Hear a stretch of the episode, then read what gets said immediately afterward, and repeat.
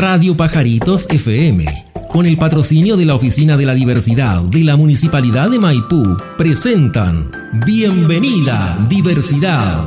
Es un espacio destinado a visibilizar las realidades de las diversidades sexogenéricas y su relación con la sociedad.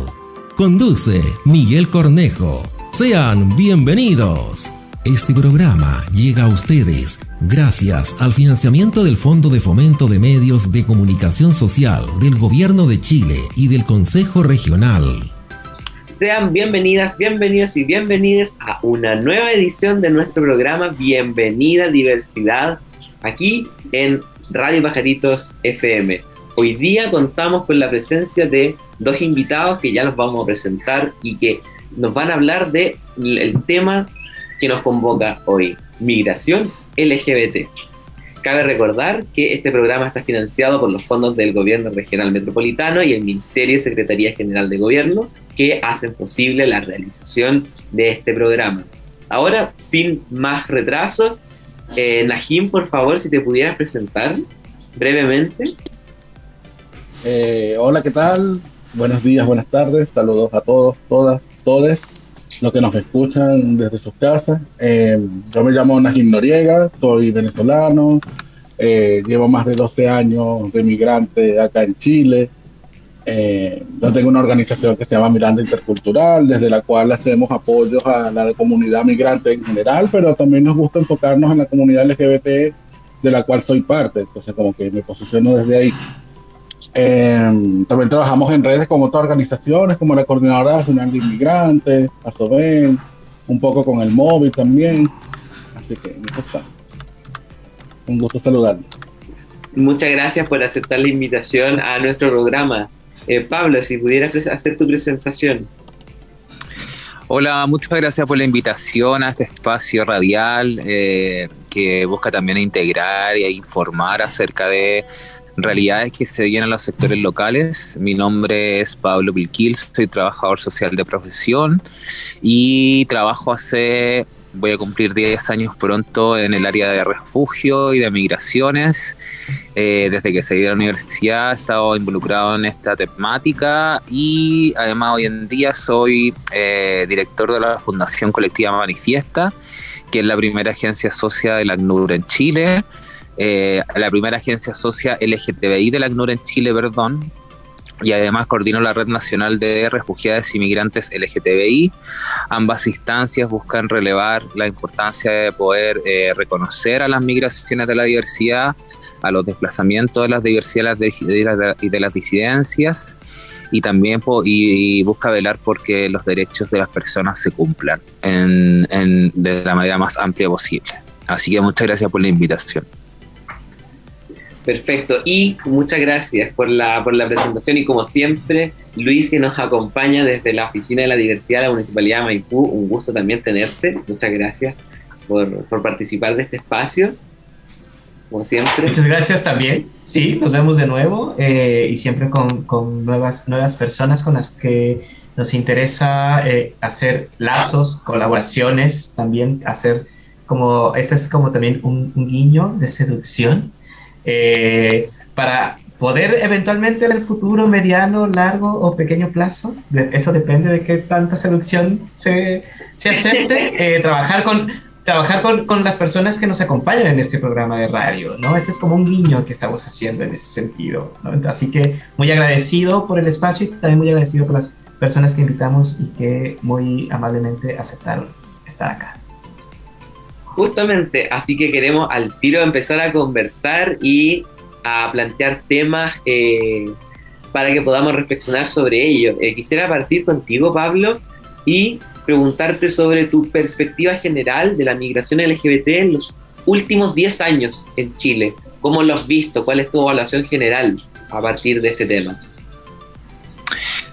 es bien complejo hablar durante estos últimos 10 años porque finalmente había una muy poca visibilización acerca de la migración LGTBI.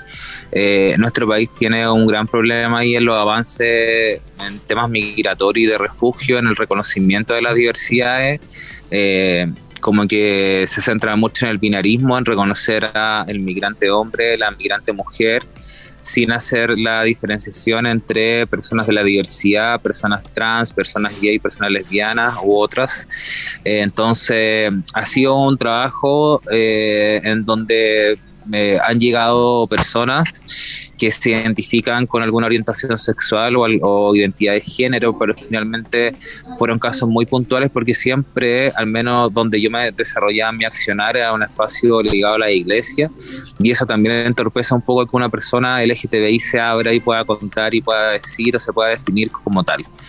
Eh, y además tampoco ha habido parte, de parte de los activismos de las organizaciones activistas una relevancia acerca de trabajar esta temática. Nosotros en el 2019 hicimos un catastro con al menos 20 organizaciones de la diversidad, las más históricas, entre ellas el MUMS, OTD, eh, Rompiendo el Silencio, entre otras, para ver si tenían alguna área o proyectaban alguna área de trabajo en migración al menos, eh, y no tenían ni proyectaban tampoco. Entonces, durante estos últimos 10 años eh, es un trabajo complejo, de hecho no hay estadísticas que sean serias y claras acerca de eh, el número de personas que de la diversidad que existen en Chile creo que se invisibilizan mucho desde los tránsitos y sobre todo estando acá en la frontera y a pesar de que nuestro país, a, diferencia de otros países, la región ha avanzado un poco más en derechos, eh, buenos o malos o más o menos, pero finalmente existen algunas leyes de protección finalmente eh, en nuestro país se ve visto desde afuera como un país,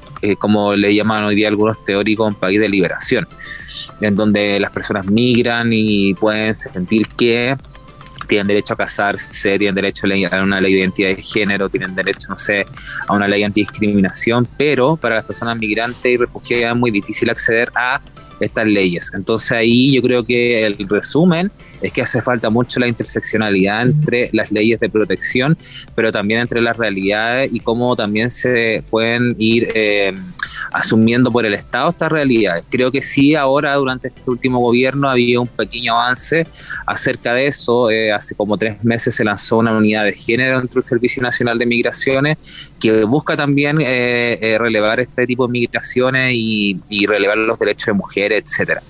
Entonces, igual es complejo definirlos como en, en estos 10 años, pero ha sido un trabajo arduo, ha sido un trabajo que a mí al menos lo personal me ha hecho como ser más activista dentro de, eh, de mi profesión y creo que es un trabajo que hay que seguirlo haciendo y hay que seguir haciéndolo de manera colectiva.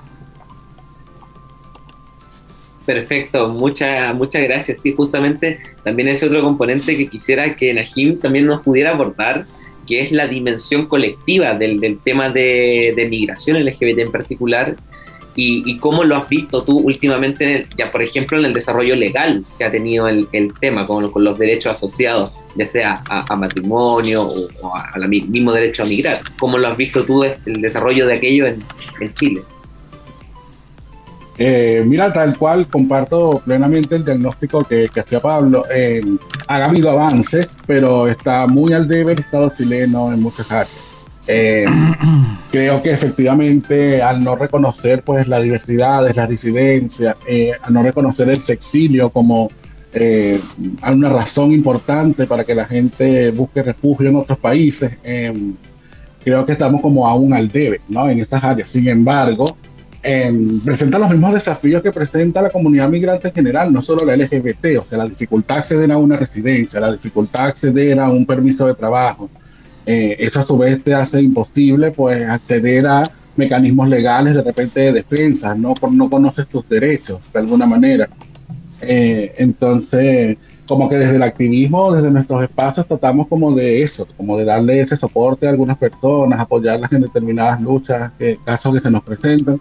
Pero la verdad que, bueno, es como, esto es como un chachachá, dos pasitos para adelante, un pasito para atrás, ¿no? Siento como que estamos en, en este punto así como que hay, han habido avances que sí que son significativos y se reconocen, pero también hay muchas limitantes porque aún se sigue viendo la migración como un problema, no se, no se ve la migración como una oportunidad, no se, no se, no se da el peso a la, a la migración como aporte cultural, social y económico del país. Se sigue mirando al migrante como el que nos viene a quitar trabajo. Entonces, eso nos atraviesa todo. El LGBT no es el LGBT. Y sí que cuesta mucho. ahí justamente también quisiera como que profundizara, ahora siguiendo contigo, ya que estamos hablando, en el trabajo que tú, en la acción que tú realizas eh, dentro de la comunidad y, que nos pudieras contar más a fondo, por ejemplo, cuáles han sido las principales urgencias que han tenido que enfrentar. Mira, como te digo, primero, eh, que se ha reconocido su situación de refugio. O sea, la comunidad venezolana sabemos que viene eh, huyendo de una situación económica potente, es uno de los, em, digamos, éxodos más grandes que se le han visto en el continente, entonces entendiendo de que su causa de migración muchas veces no es ni siquiera, eh, no es algo como acordado muy reflexionado, muchas veces vienen huyendo literalmente. Em, la legislación internacional establece que estas personas deberán ser sujetas de refugio. Y los países que, entienden esa figura y que los reciben de esta manera, pues deberían darles algunos soportes a las personas que, tengan esa calidad.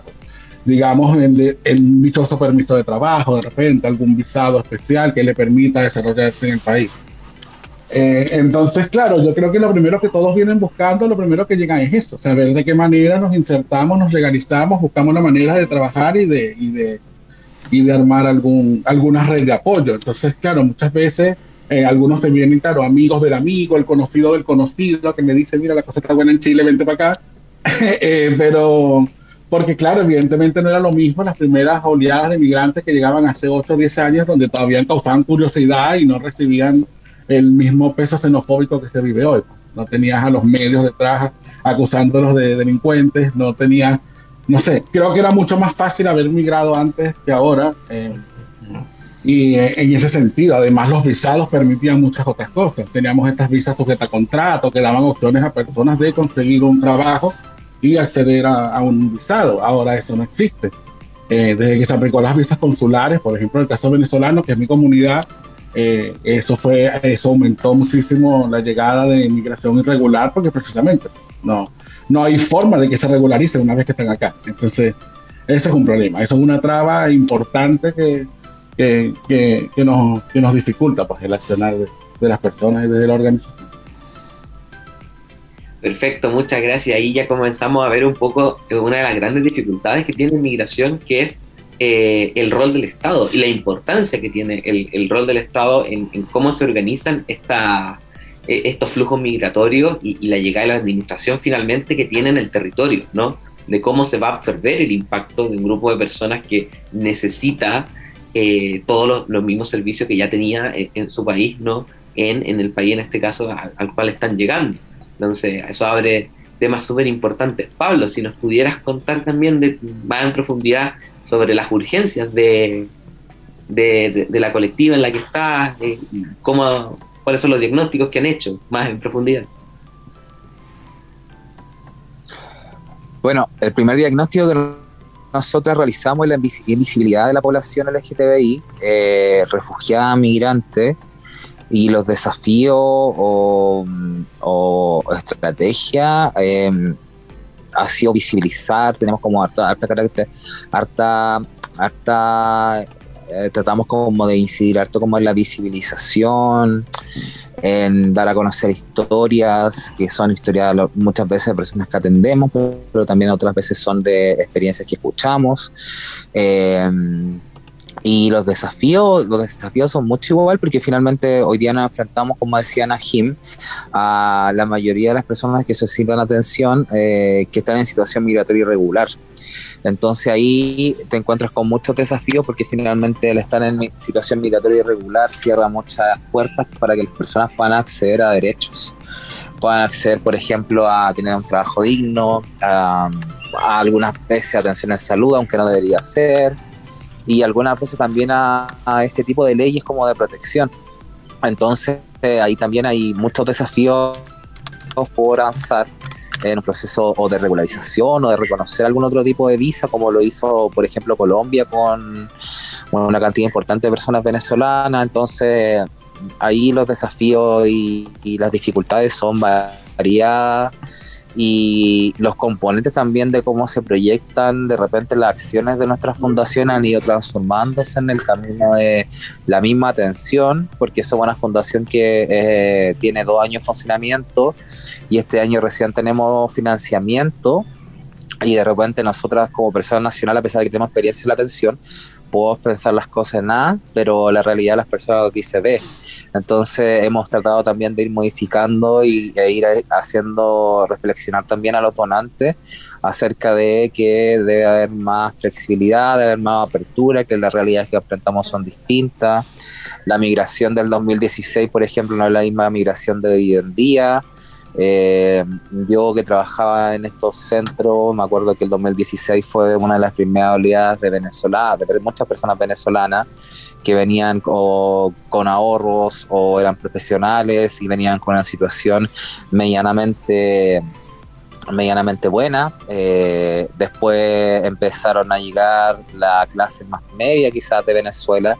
Y hoy en día nos enfrentamos a las personas más empobrecidas de Venezuela que también tienen otras características, hay presencia de analfabetismo, presencia de comunidad indígena, entonces es un desafío también afrontar los flujos migratorios, cómo van transformándose, cómo van cambiando, y no solamente pensar también en el flujo migratorio de la región, porque también hay que pensar en los flujos migratorios extrarregionales, cuando vienen las personas y sufren también otro tipo de vulnerabilidad o se enfrentan a otro tipo de problemas como el idioma. Entonces ahí vamos también trabajando en poder tratar de responder eh, con la mayor capacidad posible. Eh, de repente hay críticas por ahí de algunas organizaciones porque no somos migrantes, pero finalmente en Chile al menos las organizaciones que atienden migrantes históricas, ninguna ha sido migrante y siempre hemos tenido la voluntad de poder responder y de poder ayudar y de poder también... Eh, eh, transmitir y no ser la voz de los migrantes, porque ahí también hay un error, porque realmente se piensa que las organizaciones como nosotras queremos ser la voz de las personas LGTBI, inmigrantes y refugiadas, y no es así. Nosotros queremos ser un puente entre la voz de ellas y la voz y la respuesta que pueden dar la institucionalidad. Entonces ahí también nos centramos con bastante humildad acerca de eh, para poder eh, generar este tipo de trabajos. Siguiendo como con el tema, eh, quisiera que profundizáramos de algo que tanto Pablo como Najim han mencionado, que tiene que ver con las razones de la migración LGBT, ¿no? Si Najim, por ejemplo, pudieras hablarnos un poco de las razones eh, económicas, pero también de, las razones identitarias que tiene la, migración LGBT, que es un componente eh, particular de esta comunidad de personas. Eh, sí, tal cual indicas, eh, como que existe cierta como transversalidad. Evidentemente los atraviesa la crisis económica, la crisis política, pero también hay un componente como social y cultural que es bien importante. Muchas veces la gente migra porque siente que en otros países puede realizarse eh, como persona, sentirse más libre, digamos, sin la mirada de juicio de la familia o de la sociedad o de los lugares o de las sociedades donde crecieron. Eh, siempre uno tiene como, este, como esta idea como de que, claro, llega a otro país, ya se liberó, ya se soltó. Claro, que llegó al otro país. Ya está. Eh, como que se... Eh, entonces, porque por supuesto para uno es mucho más fácil llegar a una ciudad de anónimo donde nadie te conoce, donde no, no tienes la carga social o el peso, la mochila cultural que machista de, que igual en Latinoamérica es muy similar en muchos sentidos, pero sin embargo al uno estar en otro espacio como que ya, ya te quitas un peso de encima de alguna manera. Eh, pero bueno, pero también vemos razones quizás no tan, no tan hedonistas, por decirlo de algún modo. También hay gente que migra buscando salud, evidentemente. Por lo menos la crisis venezolana eh, gatilló mucho en la comunidad de, de, personas viviendo con VIH. Eh, pasaron años sin recibir medicamentos, eh, uno o dos años eh, sin terapia, eh, cosa que era muy peligrosa para ellos, entonces tuvieron que buscar opciones dentro de países donde se pudiese continuar con algún tratamiento, en ese sentido Chile lo ofrecía de alguna manera, entonces tomaban venir acá. Muchas veces se encontraban con dificultades para ingresar al sistema de salud, evidentemente, porque mm, sucede mucho la dispersonalidad del funcionario, ¿no? Si te consigues con un funcionario amable que entiende la migración y te quiere ingresar al sistema sin tener visa, sin tener cédula, pues puedes acceder al tratamiento, pero hay casos que no es así, eh, que eso se dificulta. Entonces, claro, como que bueno, nosotros tratamos de apoyar esos casos, eh, como que es algo que nos ha llegado de repente a la organización de alguna manera. Entonces, claro, como limpiarlos con redes de salud donde sí los reciban, donde sí los traten mejor y puedan acceder a alguna terapia para que tengan una buena calidad de vida. Ahí está justamente ese componente también clave, que es el tema que, también, eh, ¿cómo se llama? Teníamos pensado hablarlo de salud, ¿no? De salud, del, sistema estatal y la respuesta que tiene la, organización. Pablo, cerramos con, con tu respuesta a este primer bloque. Yo creo que las razones son múltiples, variadas y van transformándose a través de los años, se van transformando a través de los flujos migratorios que van llegando. Y también se van transformando dependiendo de la nacionalidad de las cuales de, las, de las naciones de las cuales vienen las personas. Hoy en día hay teorías que hablan de los países de liberación y nuestro país fuera visto desde afuera es como el Edén, yo le digo el Edén de Latinoamérica, es como visto como, como el Estados Unidos de Latinoamérica y finalmente las personas cuando lleguen cuando llegan acá se sienten eh, con este choque entre la expectativa y la realidad la dificultad para acceder a empleo, la dificultad para regularizarse, la dificultad y la criminalización también que ha habido eh, durante los dos años anteriores de, las personas migrantes. Eh, y las dificultades también que enfrentan en estos tránsitos, porque finalmente las personas no recorren cinco fronteras para venir a vivir mal, vienen a vivir mejor de donde estaban. Entonces las razones son múltiples, pero en la migración LGTBI se estos factores como de liberación, de reconocimiento de su orientación sexual, identidad de género, expresión de género, eh, en algunas situaciones huyendo también porque son víctimas de tortura o de persecución mediante las constituciones de esos estados o, mediante una persecución implícita, sobre todo de grupos religiosos. Eh, y donde y en nuestros países de la región en donde se da mucho el machismo también hay, otra razón también por la cual las personas eh, migran buscando también esta liberación de alguna manera y, viendo este país como un país que está completamente avanzado en estas temáticas, pero finalmente somos un país que vamos en vía A. O sea, a pesar de tener leyes de eh, protección, las leyes de protección aún son muy básicas y están muy creadas y muy pauteadas también por grupos de extrema derecha o de derecha que no permiten que los derechos sean un derecho completo finalmente. Entonces, dentro de las razones y dentro de las circunstancias, creo que es muy importante ahí llevar al punto de la, de la expectativa cuando choca con la realidad.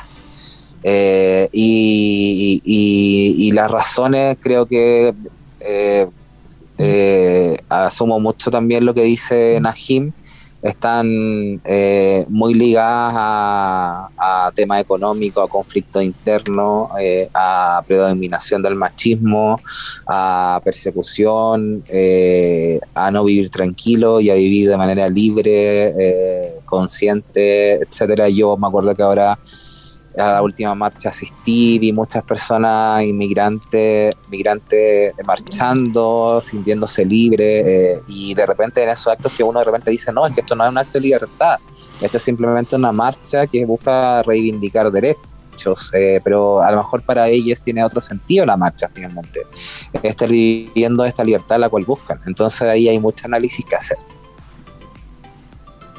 Luis, sí, sí, sí, Sí, eh, y quiero dar mis palabras en, unos minutos porque además este tema a, mí me, me, llega de manera muy bonita porque yo soy migrante, ¿no? Eh, soy de México y además soy, bueno, no soy maricona, soy mariconcísima. Entonces, eh, es un tema que yo he vivido constantemente y me parece que lo primero que, que es importante mencionar en ese sentido es que no hay migraciones ilegales, ¿no? Lo primero que hay que poner sobre la mesa es que ninguna migración es ilegal. Nadie es ilegal solo por migrar. Hay migraciones en situaciones de irregularidad, que es una, eh, es una falta administrativa, no es un delito. Ninguna persona que cruza una frontera eh, sin documentos está cometiendo un delito como un asesinato, por ejemplo sino que está cometiendo una falta administrativa. Entonces, lo primero que me parece que es importante es enmarcar la migración como eh, irregular en términos administrativos, ¿no? en, ese sentido. Y eh, efectivamente, cuando migramos las personas LGBTIQ, nos suceden muchas circunstancias también por nuestro color de piel, por los países de los cuales provenimos, por los estudios que tenemos, es decir, por las redes que podemos ir construyendo. Eh, a mí me parece fundamental y es un mensaje que también quiero eh, proponer aquí, es que eh, en, varios casos, incluyéndome, ante, una, ante situaciones supremamente adversas, que cuando recién entras al país, hay situaciones muy adversas, dependiendo de las circunstancias que hablé antes, y la forma, no sé si es la única, pero la forma que por lo menos yo y otras personas hemos encontrado para poder mantener nuestra salud mental, sobre todo, y física, eh, es organizarnos. Juntarnos con otras personas migrantes, LGBTIQ, decir, ¿sabes qué? Eh, no, me siento en soledad, me acerco. Con que des ese paso, a persona migrante, LGBTI, que nos estás escuchando, con solo dar el paso de me quiero juntar con alguien más, me quiero acercar a alguna organización o alguna individualidad o incluso a nivel institucional, en este caso la Oficina de la Diversidad de, Maipú, acércate. Ese paso en el futuro, corto, mediano y largo plazo, va a significar de verdad que una red muy importante para el transcurso de tu proyecto migratorio, sea corto o largo, no importa, en, en el tiempo me refiero. Acércate, organízate, únete. De verdad que al ser migrante es súper necesario esto. Nada más, y besitos. Ahí con esa reflexión de, Luis vamos a cerrar este primer bloque y vamos a dejar introducido el tema para el segundo bloque que tiene que ver con ya la migración en la sociedad chilena, las expresiones que ha tenido, las influencias, ya algo hablamos aquí un poquito de eso, así que en el segundo bloque lo vamos a tratar más en profundidad, así que síganos escuchando ahora y adelante nomás. Eh, con, este tema que es tan, tan interesante, tan bueno y tan contingente. Radio Pajaritos FM, con el patrocinio de la Oficina de la Diversidad de la Municipalidad de Maipú, estamos presentando Bienvenida Diversidad. Este programa llega a ustedes gracias al financiamiento del Fondo de Fomento de Medios de Comunicación Social del Gobierno de Chile y del Consejo Regional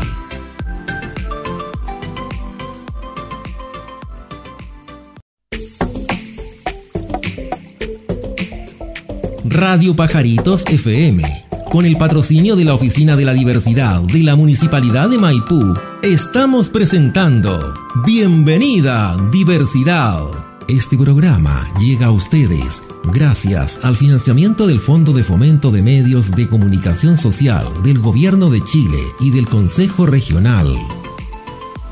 Bienvenidas, bienvenidos y bienvenides a nuestro segundo bloque del programa de hoy de Bienvenida Diversidad aquí por Radio Pajaritos FM. Recordando siempre y agradeciendo a los fondos del Gobierno Regional Metropolitano y Ministerio y Secretaría General de Gobierno que permiten la realización de este espacio para llevarlo a su hogar y así podamos compartir con, con usted un pequeño momento de, de reflexión y de conversación también muy interesante sobre temáticas de diversidad y disidencias e identidades LGBT y Pumas.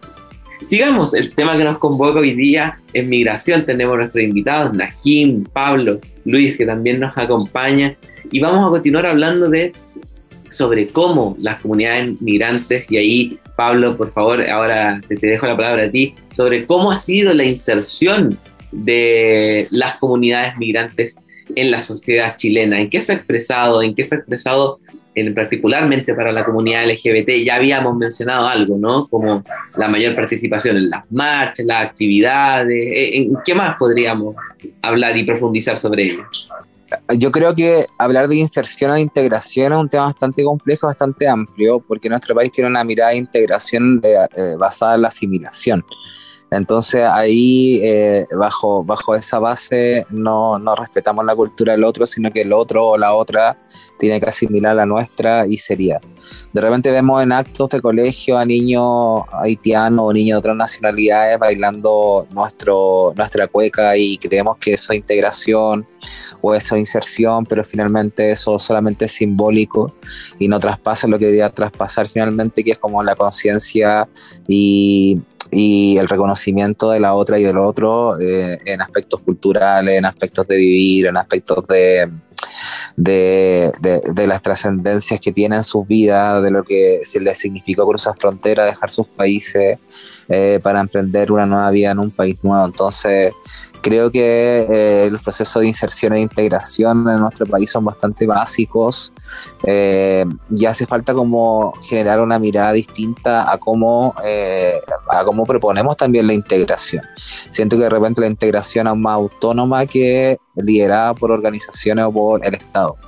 y que cada persona la vive a, su modo finalmente con algunos lineamientos que están basados como en las visas, las cuestiones estructurales, eh, pero también tenemos mucha gente que se queda atrapada también en su realidad y vive en sus cuartos, en sus piezas, en sus departamentos, porque no logra conectar con otras, con otras, sobre todo la población LGTBI también que vive ahí, discriminación de sus pares, por ejemplo, la, la población LGTBI venezolana que vive harta discriminación de sus propios pares, cuando hablo de pares de connacionales u otras nacionalidades también entonces es un proceso también que de repente yo lo, veo como una añoranza más que una realidad.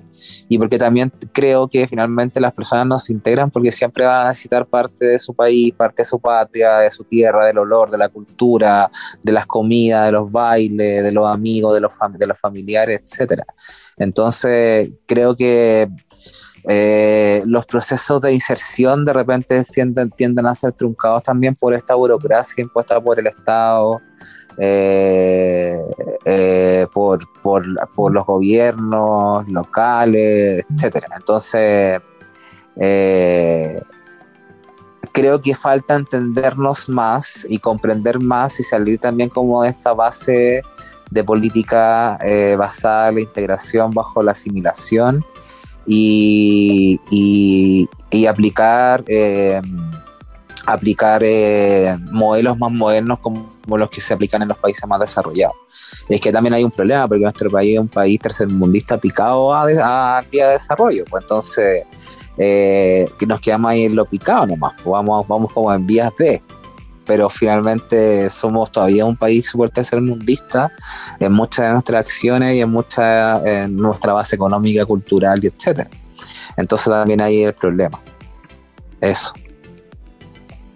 Ahí justamente quisiera como, recoger el, tema un poco entre teoría y práctica, como que sucede muchas veces, o entre las disposiciones legales, que también es algo que habíamos hablado en el primer bloque, y la realidad práctica de las personas, ¿no? Y, también hemos conversado en ediciones anteriores del programa sobre cómo las distintas leyes de integración o, los derechos adquiridos muchas veces eh, son eh, utilizados ya sea poco por las comunidades por el difícil acceso que hay y también por una parte por la difícil aplicación de, la, de las mismas, como no llevarlo a lo concreto y a escenarios claros donde pueda repercutir. Eso me parece que también es un punto que hay que tener eh, siempre en cuenta, tal como decía Pablo, y que obviamente afecta, en este caso, el tema de, de migración, que tiene además esta otra dimensión de ser personas no nacionales, ¿no? No, no sí, y pues, Sí, perdón, y porque además de repente las leyes que se han creado en Chile de repente son muy lindas en el papel, pero la ejecución se vuelve horrorosa, porque finalmente no hay una intersección entre ley y ley, por ejemplo, no hay una intersección entre ley de migración y ley de identidad de género, y finalmente la ejecución de las leyes, como que nuestro país ha quedado muy al debe en la capacitación a los funcionarios públicos. Entonces, de repente, como que las interpretaciones son súper desde la cultura de la voluntad. Entonces, como yo lo interpreto, es como yo lo aplico.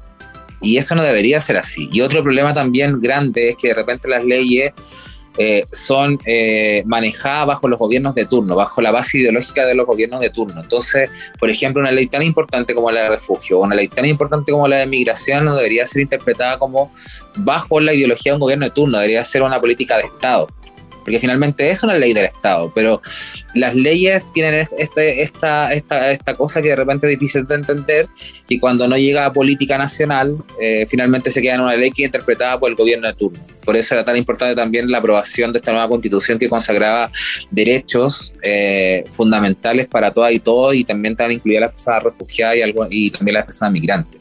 Y no era como se promocionaba y como lo, lo promocionó la ultraderecha, sino que se aseguraba también el derecho al tránsito, el derecho a pedir refugio, cosas que hoy en día no están aseguradas todavía. Entonces, ahí también hay un problema con la interpretación y, cómo también impera la, cultura de la voluntad. Qué horrible, además. Claro, muchas veces la práctica termina siendo eh, letra muerta y finalmente si las mismas comunidades no se, no se apropian de esto. Y ahí quisiera seguir con Najim también sobre este tema, justamente la apropiación de la información por parte de las comunidades migrantes que han llegado a Chile. ¿Cómo la has visto? ¿Sientes que se ha incrementado? ¿Sientes que sigue siendo deficiente? ¿O cómo piensas que se ha ido transformando esa relación desde la migración LGBT y más con la institucionalidad? Eh, sí, eh, es bien complejo, la verdad. Eh, no, no, es un tema fácil porque sí, como hemos venido mencionando a lo largo del programa, se enfrentan como a, a, las mismas trabas burocráticas, ¿no? Eh, digamos que, como hay una expresión que hemos usar mucho, que es como que gente buena y gente buena hay en todos lados, en todos los países y en todas las nacionalidades. Em, eh, sucede en Chile, eh, digamos como desde mi experiencia migrante, puedo decir que Chile es un país receptivo, hay una buena parte del pueblo chileno que entiende la migración, y, pero bien tiende a pararse de esta posición que mencionaba Pablo, como desde la asimilación, como que lo tiende a aceptar en la medida de que más se parece a él, o que comparte sus valores, o que comparte su forma de, ver, de ver la, la, vida y el mundo. Eh, cuesta mucho realmente formar, por ejemplo, eh, funcionarios que se den la tarea de interpretar la cultura de la otra persona, en este caso del migrante que viene. Se ve mucho en el área de salud con personas haitianas, por ejemplo, o con personas venezolanas que tienen eh, como distintas formas de atender eh, sus maternidades, sus situaciones particulares, y desde el sistema de salud no hay ni un solo interés por interpretar siquiera un poco de la cultura de la otra persona, como que derechamente, bueno, aquí funciona esto es así, esto es cuadrado como una caja y toma, si no, no hay otra. Eh, y bueno, es un, es un choque. Eh, eh, siento igual también mucho pesar por el triunfo del rechazo. Estoy en la misma sensación que, que, mencionaba Pablo, porque siento que nos perdimos la oportunidad de avanzar en este espacio. O sea, al, hablar de un Chile que fuese intercultural, eh, que promoviera derechos para todos, que reconociera las diversidades y las disidencias. Eso para mí era muy importante. y también, bueno, por supuesto, los temas de refugio y de asilo y estas y esta figuras que, que también nos atraviesan como migrantes. Entonces, eh, en cierto modo, como que yo tenía, no sé, que hay algún retroceso en cuanto a lo social en ese sentido, pues, eh, cómo, cómo se va a comportar la sociedad de aquí más, si, si, efectivamente se va a radicalizar la postura aún más hacia los migrantes, aún más hacia las diversidades o las residencias. Y entonces estoy como en esa expectativa, viendo cómo evolucionan los acontecimientos, porque siento que fue un retroceso de estos discursos, lo que era de la plurinacionalidad, por ejemplo, de la interculturalidad y este reconocimiento de derechos. Eh, como que siento que está en el aire, hay como una latencia ahí que no, no, termina de formarse, pero bueno, aquí estamos dando la lucha de nuestros espacios, de nuestras organizaciones por seguir promoviendo estos derechos pues, eh, y tratar de, que las victorias que hemos tenido, pocas o muchas las que hayan sido, pues se mantengan y no retrocedamos, al contrario, que avancemos por más reconocimiento ahí justamente, eh, así antes de darle el pase a Luis, eh, se ha hablado mucho de Giorgia Meloni, ¿no? De la, de, la mujer que recientemente salió electa en, en Italia eh, para liderar el país y que tiene una agenda abiertamente contra la, la, comunidad LGBT y mucho más allá, sino que tiene prácticamente un, la vinculada con la ultraderecha italiana, y, un pasado como neofascista, como se, le ha llamado últimamente. Entonces también es una preocupación que no solamente eh, está dentro del marco chileno, sino que también una discusión que ya se instaló en un continente, en Europa, que se ve desde nuestra cultura como más avanzado o progresista en aquellos temas y esto también nos muestra que hay disputas, ¿no? Y que las disputas, eh, en este caso por las comunidades eh, LGBT y por el lugar que tienen en la sociedad, son disputas profundamente políticas y que impactan mucho en el territorio. No, no solamente a las, mismas, las mismas comunidades, sino que también al resto de la sociedad. Tienen una opinión y esa opinión tiene directa incidencia en la vida de, de nuestras comunidades, ¿no? En, el acceso a derechos, en la promoción de ellos, en el resguardo de los mismos derechos, ¿no? Luis.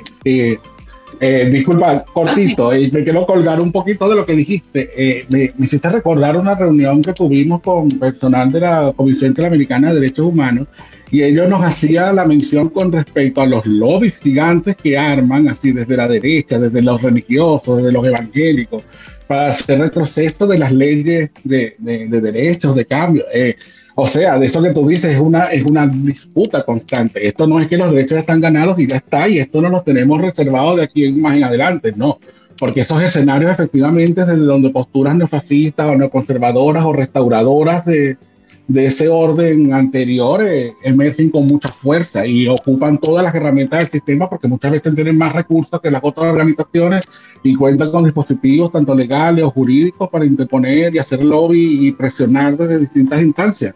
Entonces creo que siempre tenemos que estar como atentos a, ese tipo de, de, estrategia y, y, abarcar los espacios, no dejar espacios, así como estar presente en todas las discusiones que se den, dar los puntos de vista que nos motivan entonces, como que esa creo que es la mejor forma de mantener como esta vigencia, ¿no? No dejar que el hecho de que un triunfo electoral como momentáneo, como fue el del rechazo, como que aniquile las, eh, como las aspiraciones legítimas que tenemos, pues, de ganar esos derechos de alguna manera. Luis, sí, muchas gracias, Najim, porque el comentario viene muy al, al tema nuclear que estamos hablando, que tiene que ver con la disputa política del tema. Sí, y, justamente hablando de eso, eh, y un poco tomando lo que comentaba Pablo, eh, me parece que es bueno mirar de manera global qué es lo que está sucediendo en otros países también para tener referencia de eh, qué puede suceder en el futuro. Pero también yo invitaría que no siempre veamos a Europa como un referente de lo que hacia dónde tenemos que llegar, porque vemos a Italia. en este momento. ¿no? vemos a Ucrania en términos de derechos LGBTIQ, vemos a Rusia en derechos LGBTIQ. Entonces, me parece que es importante eh, mirar Europa, pero cuidar que sea o no el horizonte. Eso lo tenemos que definir, eh, pero desde nosotros, desde nuestra propia historia latinoamericana, que es bien distinta a la europea, porque el desarrollo de la comunidad europea es, eh, Europa no pasó por lo que pasamos nosotros como pueblos latinoamericanos, ¿no? Y eso ya marca una diferencia en términos de cómo vemos las realidades, ¿no? Es verdad que tenemos que estar en vinculación porque tenemos, somos un mundo globalizado, somos una sociedad globalizada, pero eh, ir, ir, no toda Europa es igual, ¿no? Entonces, desde ahí es importante mencionarlo y hay otro tema que tiene que ver con eso, que tiene que ver con la diversidad y la interculturalidad que mencionaba Najim, ¿no? Es importante que eh, nos, nos, definamos como territorios interculturales no únicamente por la inmigración, ¿no? sino porque ya había antes de estos, eh, ya, ya había en Chile sociedades afrodescendientes, eso habla de interculturalidad, hay pueblos originarios, ¿no? Eh, hay diferentes tipos de culturas que ya existen, es decir, mucho de lo que podría suceder en términos de discriminación hacia la migración y la migración LGBTIQ es, por ejemplo, pensar que eh, Chile siempre ha sido blanco y que ha habido gente eh, de color solamente con la migración, o negra, o afrodescendiente solamente con la migración. Tú dices, no, si entendiéramos de manera mucho más amplia la historia del territorio chileno, el encuentro con el otro, con otra cultura, sería mucho más sencillo, ¿no? Porque ya lo reconoces en tu propia historia, ¿no? En tu propio territorio. Y eso para, para la migración, eh, no solamente LGBTIQ+, sino para la migración en general, ya es un punto no de asimilación, sino de te respeto y convivo contigo desde tu propia diferencia, que también es mi diferencia, pero esto no nos hace ni más ni menos, ¿no? Estamos en un espacio intercultural también. Y eh, en, esas diferencias interculturales también, dentro de la población LGBTIQ, eh, ha habido avances, ha habido avances importantes eh, y que hay que reconocer dentro de la sociedad chilena.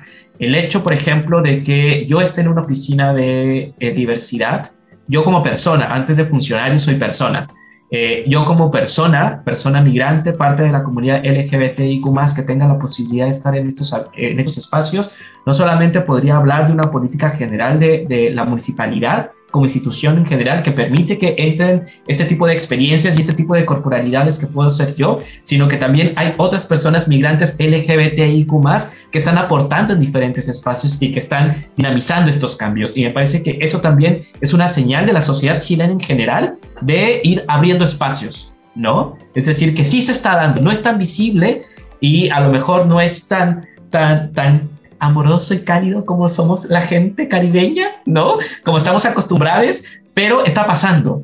Y eso está hablando de un cambio también, un cambio que hay que, hay que reconocerle a la sociedad chilena. Si no, por ejemplo, y, y disculpo que sea tan autorreferente, pero si no, yo no estaría aquí, por ejemplo.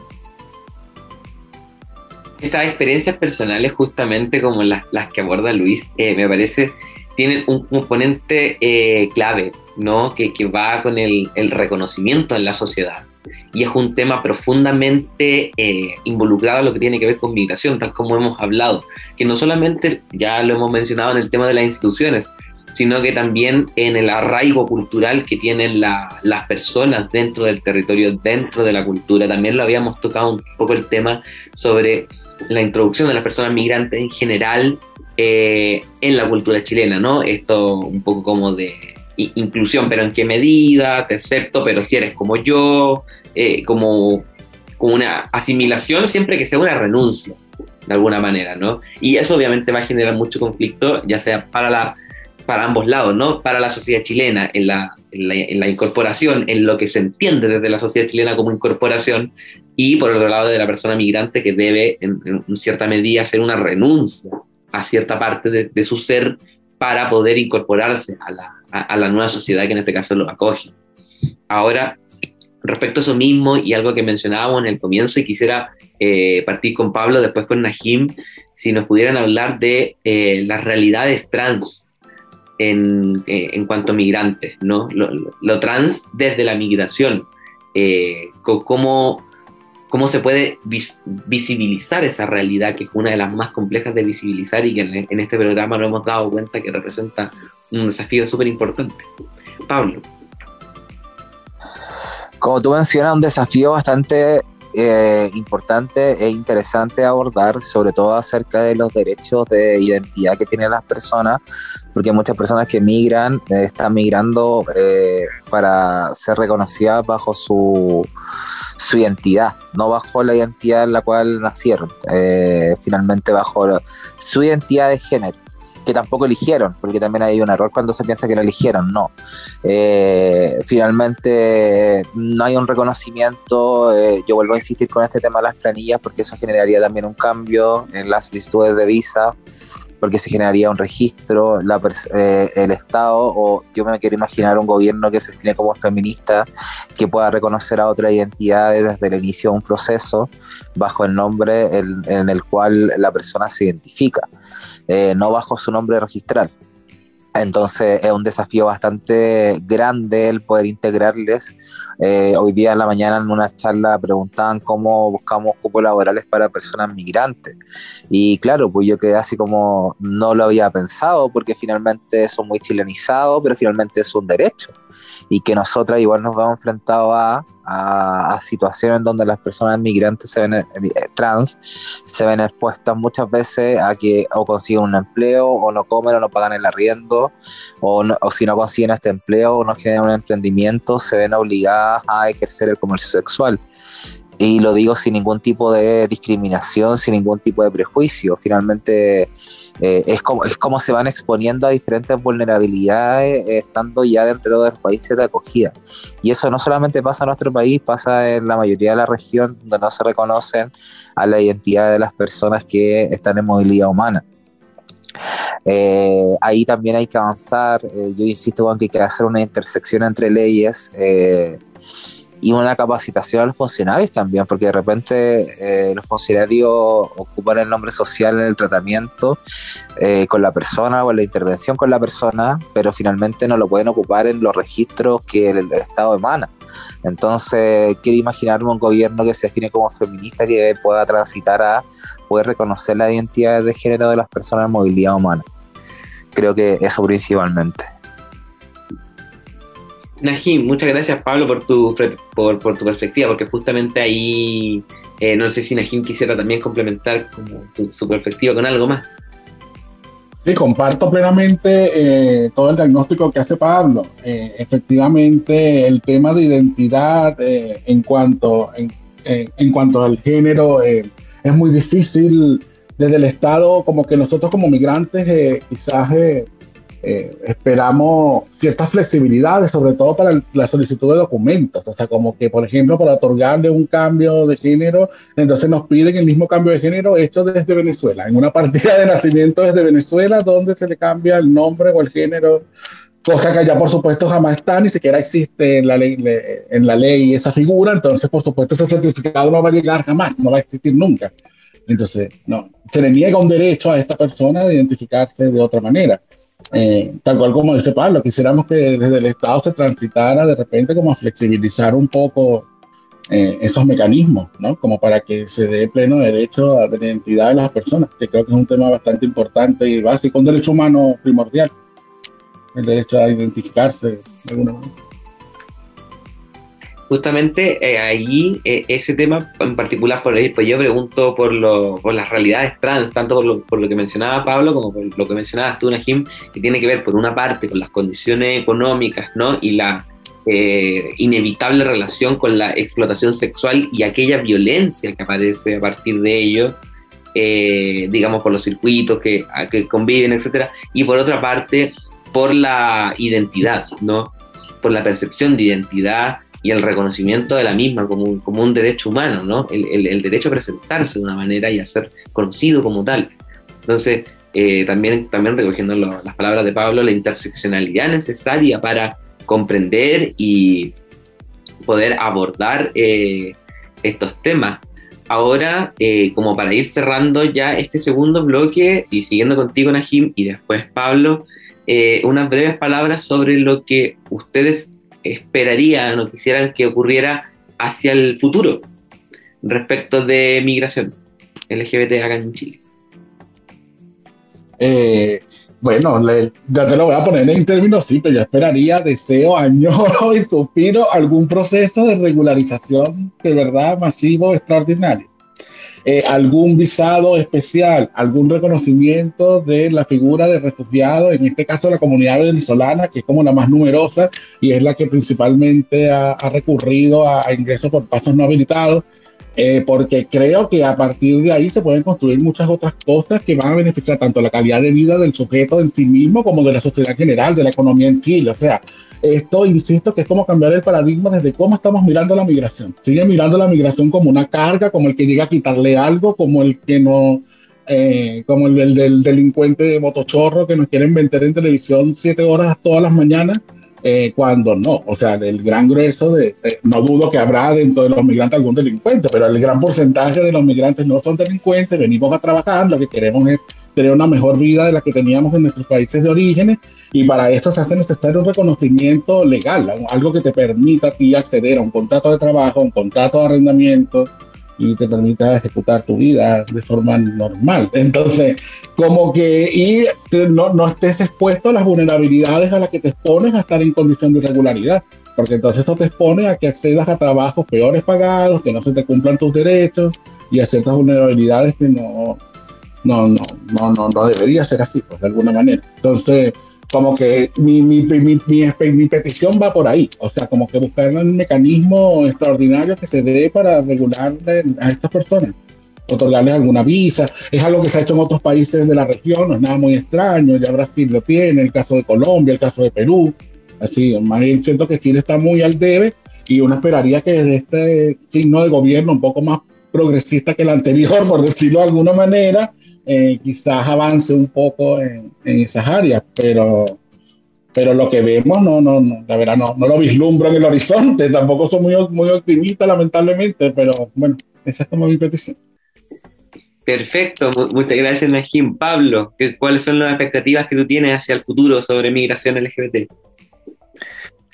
Eh, primero que nada, la visibilidad, que se reconozca la identidad de género al momento que las personas ingresen a una solicitud de refugio de visas, las orientaciones sexuales eh, o, u otras que que pueda haber una mirada interseccional desde el Estado, porque finalmente muchas veces la sociedad civil nos quedamos haciendo la tarea que deberían hacer los estados y finalmente eh, el Estado tiene que reconocer también la interseccionalidad de las personas que migran bajo una perspectiva de derecho amplia y como decía Najim también, eh, la regularización eh, otorgaría mayores facilidades y después si quieren hacer cambios los pueden hacer, pero creo que el Estado tiene que hacerse cargo de los miles y miles de personas que están en situación de migratoria irregular, porque finalmente, conviven con nosotras y con nosotros y eh, están siendo utilizados, abusados en espacios laborales. Eh, y sufren muchas vulneraciones. Eh, espero yo que la migración LGTBI sea visible y que podamos compartir también eh, miradas con organizaciones activistas que realmente se comprometan eh, con velar por los derechos de las personas LGTBI, que no se involucren porque van a recibir un fondo X o recibir un fondo X cuando hubiesen podido hacerlo hace 10 años atrás o hace 20 años atrás, que no sea solamente una maniobra de organizaciones histórica LGTBI para eh, obtener fondos, sino que sea de verdad y que sea con la expertise que se necesita, porque finalmente en este, en este, en este, en este ámbito hay que tener cierta expertise para poder abordar ciertas temáticas y no andar peloteando a la gente de aquí para allá.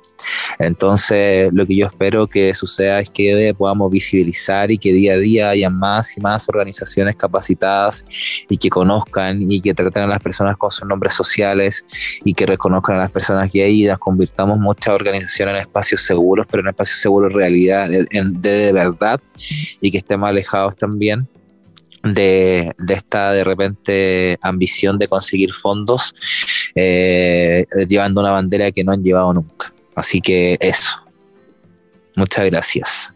Muchas gracias Pablo a ti por, por la reflexión también y por eh, aquella crítica también muy importante hacia la, la, forma en que se organiza este tema y que se representa finalmente en el espacio público, porque es ahí donde tiene lugar, donde tiene cabida y donde encuentra expresión y solución, por tanto, eh, las expresiones. Luis, ¿quisieras decir algo antes del cierre?